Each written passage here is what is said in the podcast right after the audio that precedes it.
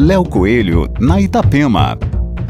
Olá, ouvintes da Itapema. Até o dia 27 de novembro, o jornalista, publicitário e roteirista da Rede Globo, Lalo Homrich, está lançando pelo seu Instagram o seu novo livro Transsexuais em Telenovelas: A Construção de Personagens na Rede Globo.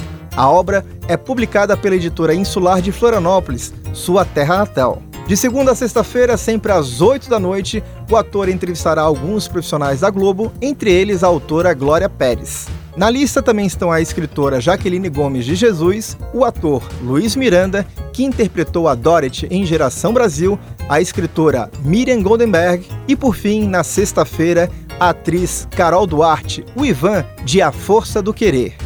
O livro é resultado da tese de doutorado do autor em comunicação social pela PUC do Rio, orientada pelo antropólogo José Carlos Rodrigues. Aqui, Léo Coelho com as coisas boas da vida.